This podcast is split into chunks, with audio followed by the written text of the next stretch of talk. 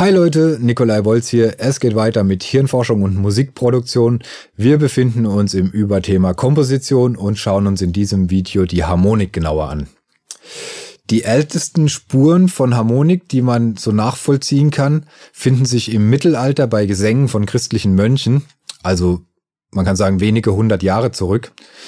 Im letzten Video hatten wir es auch über die, die ältesten Spuren von Melodien, die man finden kann. Also mit Melodien sind die Menschen seit über 40.000 Jahren vertraut. Harmonik ist dagegen also eine sehr neue Sache. Und wir haben im letzten Video Melodien zur Veranschaulichung mit Konturen in der Malerei verglichen.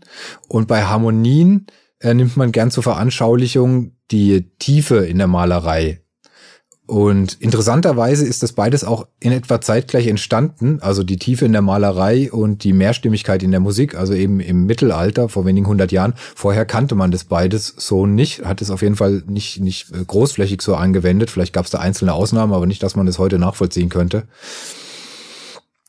Und wir schauen uns jetzt erstmal genauer an, was denn überhaupt in unserem Ohr und in unserem Gehirn bei, bei der Mehrstimmigkeit, bei Harmonie passiert. Äh, wir erinnern uns an die Tonverarbeitung in unserem Gehör. Die Tonhöhenanalyse findet ja in der Cochlea, also in der Hörschnecke statt. Und äh, da hatten wir das ja, dass es da so die, diese sogenannte kritische Bandbreite gibt. Das bedeutet, wenn zwei Töne so eng beieinander liegen, dass ähm, dass unser Gehör die nicht wirklich auseinanderhalten kann von der Tonhöhe. Dann sind die in einer kritischen Bandbreite. Kommt dadurch zustande, dass eben die Tonhöhe analysiert wird, dadurch, dass ein Bereich auf der Basilarmembran zum Mitschwingen angeregt wird. Und dieser Bereich regt natürlich auch links und rechts davon einen Bereich zum Mitschwingen an. Und wenn jetzt ein Ton in den Bereich fällt, der zum Mitschwingen angeregt wird, dann kann eben unser Gehör die zwei Töne nicht so wirklich unterscheiden. Und dieses Phänomen, das da entsteht, das nennt man eben Reibung. Und das Reibung stört unsere Wahrnehmung in dem Sinn. Also das ist was, was jetzt mal so doof gesagt unser Gehör nicht so gerne mag, weil dann versucht es die ganze Zeit zu analysieren, wo ist denn da der Ton? Ist das der eine oder ist das der andere? Wo, wo liegt denn der Ton? Und hat einfach das Bedürfnis, so wie wir, wenn wir irgendwas sehen und wir sehen es nur verschwommen und schaffen es nicht, unsere Augen drauf scharf zu stellen und irgendwann merken wir, ach, das ist hier eine Spinne, die sich vor meinem Auge abgeseilt hat. Ich dachte, das wäre da hinten irgendwas. So in etwa muss man sich das vorstellen, dass dann unser Gehör die ganze Zeit versucht, scharf zu stellen, wo denn dieser Ton ist. Und äh, was das jetzt bei, bei der Harmonik zu bedeuten hat, will ich euch mal hier so ganz einfachen Akkord auf der Gitarre veranschaulichen. Äh, wir gehen der Einfachheit halber in C-Dur und ich spiele euch mal hier so einen C-Dur-Akkord vor. Ist ein Akkord, der ruht sehr in sich, lässt sich einfach dadurch erklären, dass das Tonmaterial von einem C-Dur-Akkord entspringt der anhemitonischen pentatonischen Skala, die wir auch im letzten Video äh, erwähnt haben sind also alles Töne, die zueinander eine Verwandtschaft haben, die, die sich nicht reiben. Wenn ich jetzt allerdings in diesem Akkord das obere C, also die Oktave vom Grundton, durch ein H ersetze, dann habe ich ein C Major 7 und das klingt dann so. Der Akkord, der ruht schon nicht mehr ganz so sehr in sich. Das merkt man vor allem, wenn man den Akkord wieder auflöst. Also wenn ich den Akkord spiele und danach ein C spiele, dann merkt ihr, da war vorher eine Spannung da, die ich eben durch das C wieder auflöse. Und ich will euch kurz erklären, wo das herkommt. Und zwar C-Dur-Akkord, Grundton ist ein C. Und ihr erinnert euch äh, bei Klangentstehung an die Obertöne.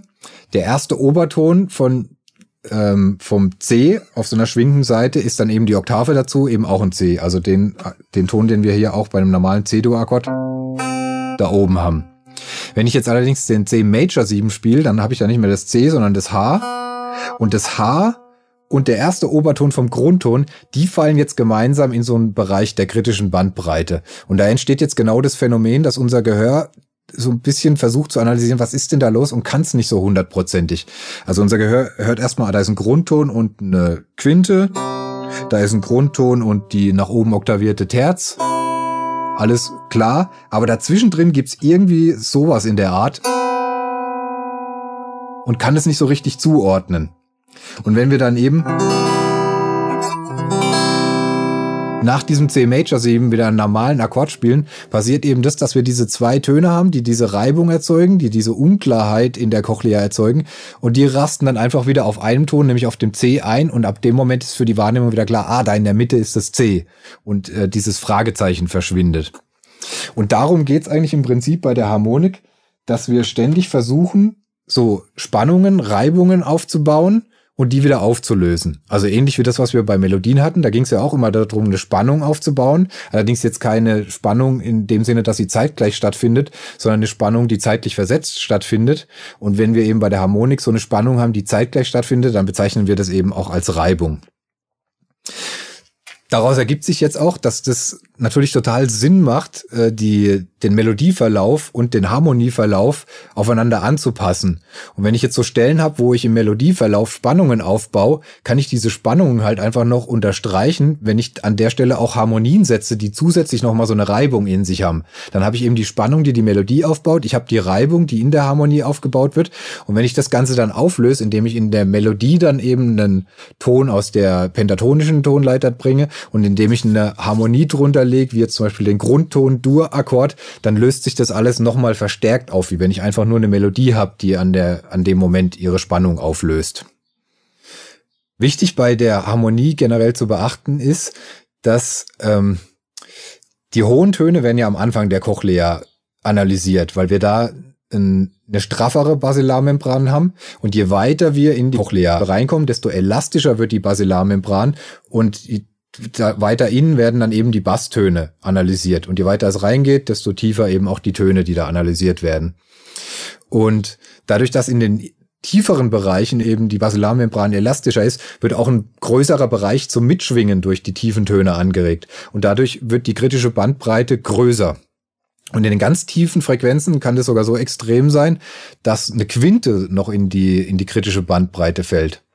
Und da dadurch ergibt sich das eben auch, dass man im Bassbereich ganz schwierig eben so mit Akkorden spielen kann. Wenn ich jetzt da eine Spannung auflöse und ich will die durch die Quinte, was ja eigentlich ein ruhendes Intervall ist, auflösen, aber ich bin da in einem Bereich, wo die Quinte sich auch noch reibt, dann funktioniert das eben nicht. Also von daher solche harmonischen Spielereien finden immer so im mittleren und im oberen Frequenzspektrum statt, funktionieren aber nicht im Bassbereich. Was die Harmonie jetzt auch noch von der Melodie ganz stark unterscheidet, ist dadurch, dass es eben ein jüngeres Phänomen ist, jetzt auf die Menschheitsgeschichte bezogen, hat auch nicht jeder Mensch so ein grundlegendes Verständnis für Harmonik. Also das ist uns sozusagen nicht in die Wiege gelegt im Gegensatz zu Melodie, wo man eigentlich von alleine ein Verständnis im Säuglings- und Kindesalter für entwickelt. Für Harmonik müssen wir unser Verständnis erst entwickeln und das auch in gewisser Weise schulen durch Musik hören.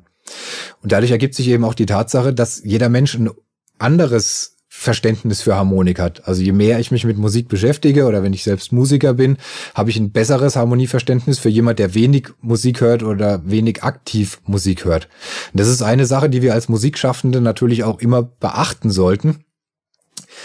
Und man kann sich das jetzt in etwa so vorstellen, wenn jemand wenig Musik hört, wenig Erfahrung mit Musik hat, geht unsere Wahrnehmung wieder selektiv vor, so wie wir das auch bei den Melodien hatten. Unsere Wahrnehmung sucht da erstmal so Ankerpunkte und bei der Harmonik ist es dann eben so, dass, dass unsere Wahrnehmung nach dem Melodieverlauf, der eben eher so im oberen Bereich der Harmonik ist, den Melodieverlauf sucht und die Basstöne sucht und die erstmal zueinander in eine Beziehung setzt. Und alles, was dazwischen drin stattfindet, wird erstmal ausgeblendet.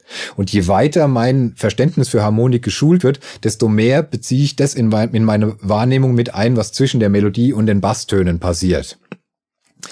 Und wenn ich jetzt in der Situation bin, dass ich Musik komponieren oder produzieren will, einfach für eine möglichst große Anzahl von Menschen, sollte ich das auch immer vor Augen haben und auch regelmäßig einfach mal checken. Was passiert denn, wenn ich mir einfach nur den Basstonverlauf und meine Melodie anhöre? Funktioniert die noch?